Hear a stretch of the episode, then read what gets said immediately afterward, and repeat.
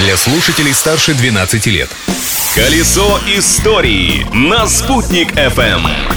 Всем большой солнечный привет! Сегодня 6 мая, день Святого Георгия Победоносца и, как следствие, день герба Москвы, на котором святой, поражающий змея, изображен верхом на коне. А что интересного 6 мая происходило в Уфе? Я, Юлия Санвердина, сейчас расскажу.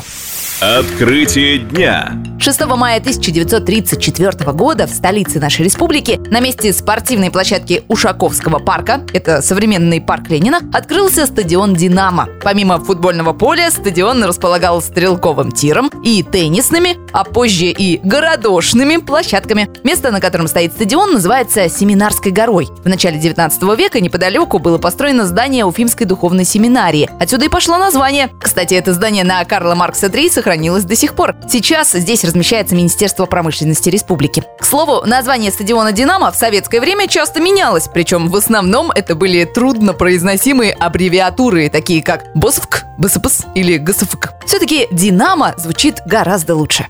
События дня. В этот день, 6 мая, в Париже открылась Всемирная выставка, которая подарила Франции и всему миру Эйфелеву башню.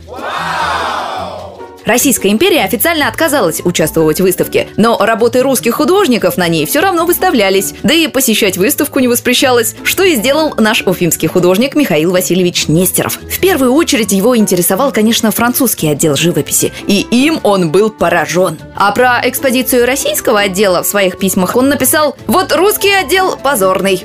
Но на самом деле все было не так уж и плохо, ведь именно на этой выставке работы русского художника Константина Маковского «Демон и Тамара», «Суд Париса» и «Смерть Ивана Грозного» были удостоены золотой медали. Личность дня.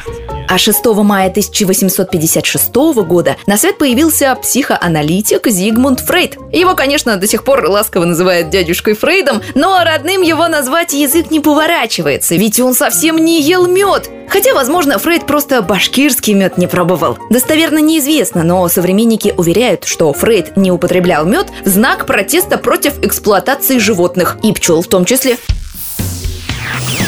Не эксплуатировать, но и использовать интересные факты из истории дня продолжим завтра в то же время. Ведь прошлым нельзя жить, но помнить его необходимо.